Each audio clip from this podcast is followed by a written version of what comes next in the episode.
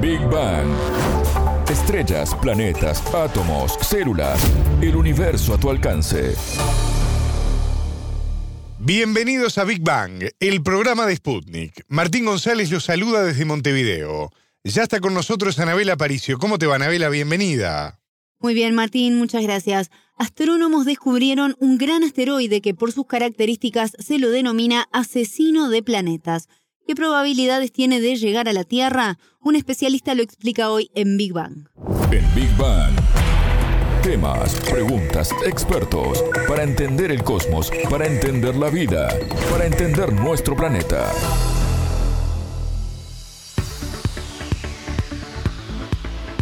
Se nos viene un mega asteroide hacia la Tierra, Anabela. Esa es la gran pregunta. Contanos un poco más sobre esta nueva investigación. El 31 de octubre del 2022, Martín, el trabajo realizado por un equipo internacional de astrónomos fue publicado en la revista científica The Astronomical Journal y el asteroide, que mide 1,5 kilómetros de ancho, fue denominado 2022 AP7. Hablamos con el astrónomo de la Universidad de Chile, César Fuentes, quien nos contó por qué es considerado un mega asteroide. El hecho de que tenga la clasificación de grande o no grande para los que están cerca de la Tierra principalmente lo, hacemos en torno a el potencial que caiga. Entonces, en algún momento se decidió que aquellos objetos tenían más de un kilómetro y medio, teníamos que conocerlos todos para saber su órbita y evitar alguna catástrofe. Un objeto de ese tamaño produce daño, pero no un daño catastrófico eh, global, es más bien local el daño que produciría, consecuencias globales, pero daño más bien localizado a una región. Todos los días caen objetos de centímetros, decímetros a la, a la Tierra. La mayoría de esos objetos vienen de órbitas parecidas a la de la Tierra. Es mucho más improbable que un objeto venga en una órbita muy, muy elíptica, de muy lejos, y vaya a chocar con la Tierra, ese tipo de objeto, ese tipo de choques es aún más infrecuente que sea con un objeto que tiene varios encuentros cercanos con la Tierra antes de eventualmente chocar con él. El nombre de asesino de planetas también es muy sugerente, ¿no? ¿Qué podría pasar si llega a caer en la Tierra?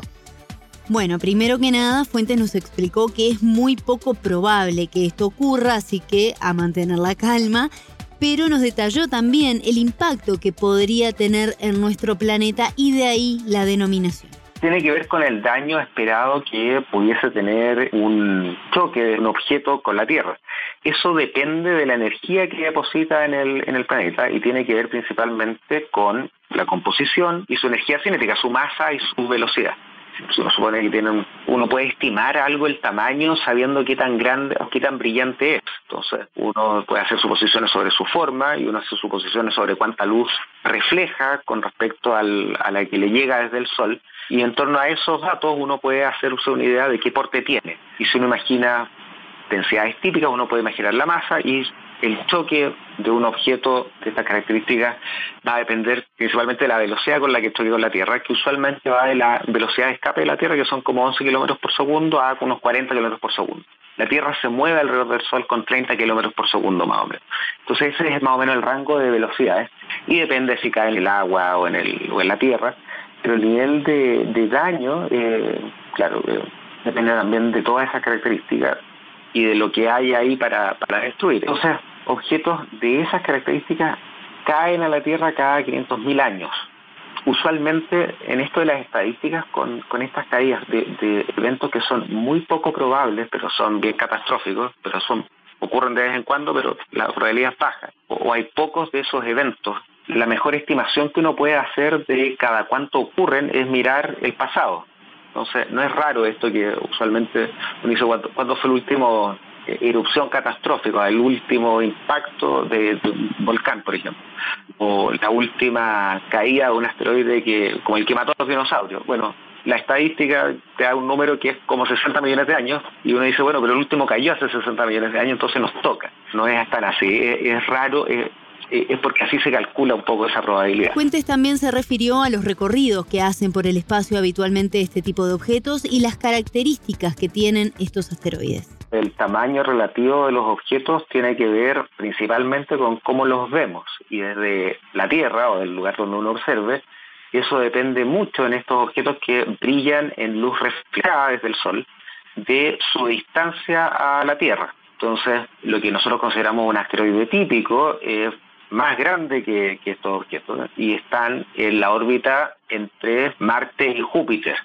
Eso significa que su periodo está entre el periodo de Marte, que es un año y tanto, y el periodo de Júpiter, que esa ubicación donde está la mayoría de este cinturón de asteroides, se ven para poder descubrirlos uno tiene que ver cómo se mueven con respecto a las estrellas que están en el mucho más lejos y ese movimiento paraláctico que permite que uno vea que al mover la cabeza las cosas que están cerca se muevan frente a las que están mucho más lejos, permite descubrir y caracterizar a todos estos objetos que orbitan al Sol junto con la Tierra y que entre otras cosas nos sirven para conocer cómo fue el pasado del sistema solar. Estos objetos que son peligrosos o potencialmente peligrosos tiene que ver con que están cerca de la Tierra. Tienen una distancia media al Sol como de una unidad astronómica, que es la distancia que usamos los astrónomos, que es la distancia entre la Tierra y el Sol, y les toma algo así como un año darse una vuelta al Sol. Esos objetos que orbitan un poco con la Tierra tienen órbitas en general que son inestables, eh, entonces que están de visita, fueron perturbados usualmente desde el cinturón de asteroides o quizás más lejos del sistema solar, y están acá por algunos miles de años, pero finalmente con algún impacto o principalmente teniendo un encuentro cercano con algún planeta, eh, se perturban y, desaparecen o se mueven a otras órbitas. Entonces, el hecho de que estén tan cerca significa que uno puede acceder a objetos mucho más pequeños. Que tenga objetos de más de un kilómetro lo transforma en grande para los estándares de los objetos que están cerca de la Tierra, que estos que tienen, que uno los puede ver relativamente, eh, ¿no es cierto?, con, con zoom, cuando nos visitan, cuando están cerca de nosotros. Entonces, lo que es grande para acá cerca es muy chico para los asteroides. Quienes encabezaron la investigación internacional indicaron que se trata del objeto más grande potencialmente peligroso para la Tierra que se ha descubierto en los últimos ocho años.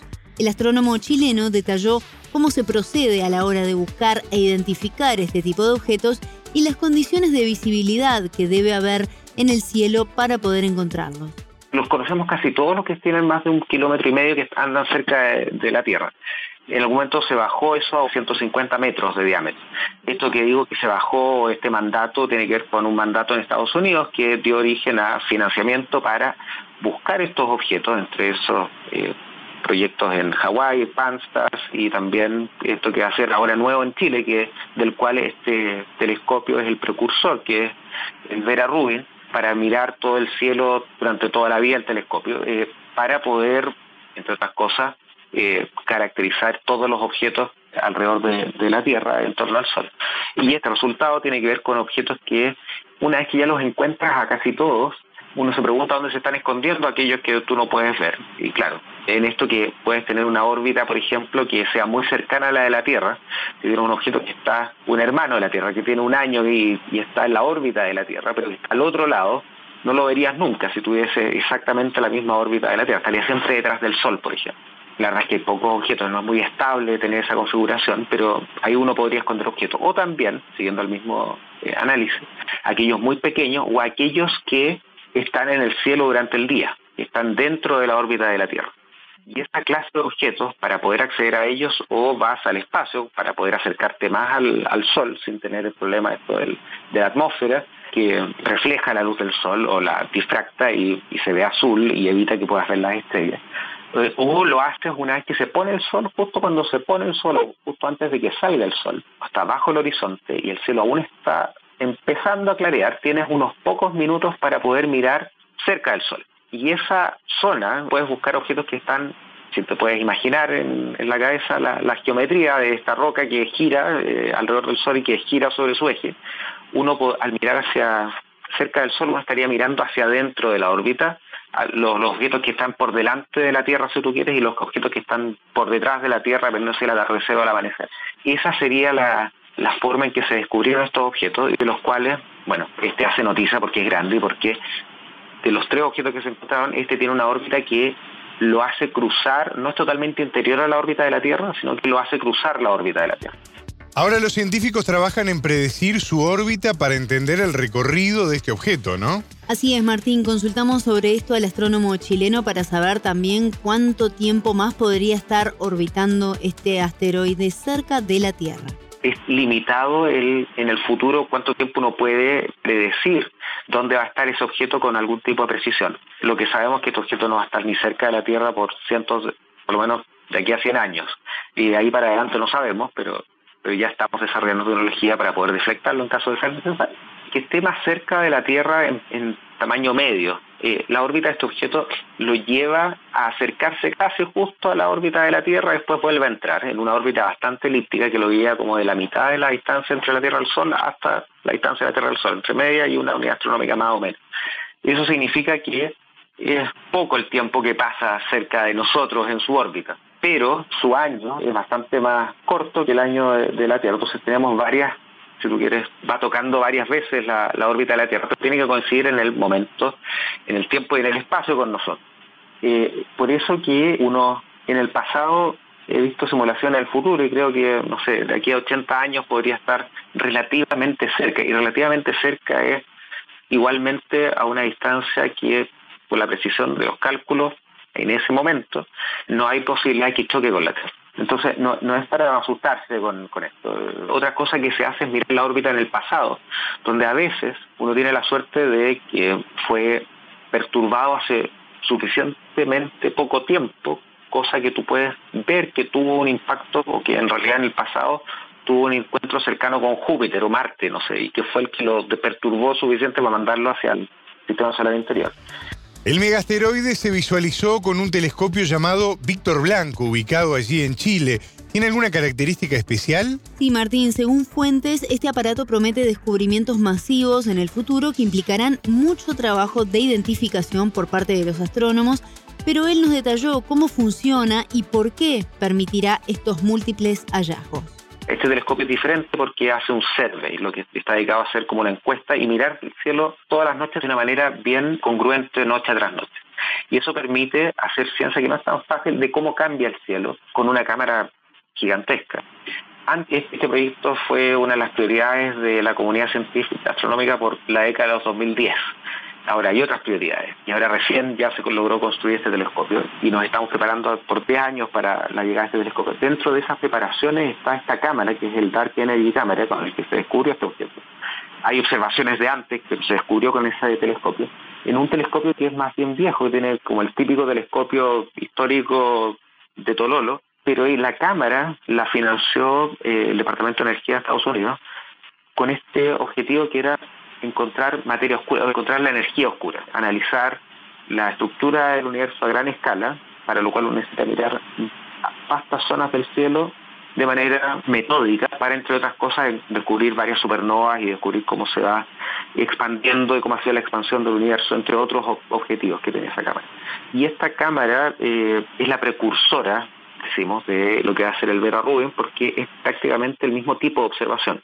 Entonces, mucho de la forma de analizar esos datos y usarlos es cómo se van a usar los datos de este otro telescopio que va a permitir encontrar cosas nuevas todas las noches. Y vamos a andar todos corriendo buscando seguir o analizar con más detalle estos flachazos, estos cambios que vamos a ir descubriendo en el cielo, estas alertas para los cuales va a cambiar un poco la forma de hacer astronomía en varias áreas Escuchábamos a César Fuentes, astrónomo de la Universidad de Chile, quien nos explicó cómo es el nuevo mega asteroide hallado cerca de la Tierra. Muchas gracias, Anabela. Hasta la próxima. Esto fue Big Bang.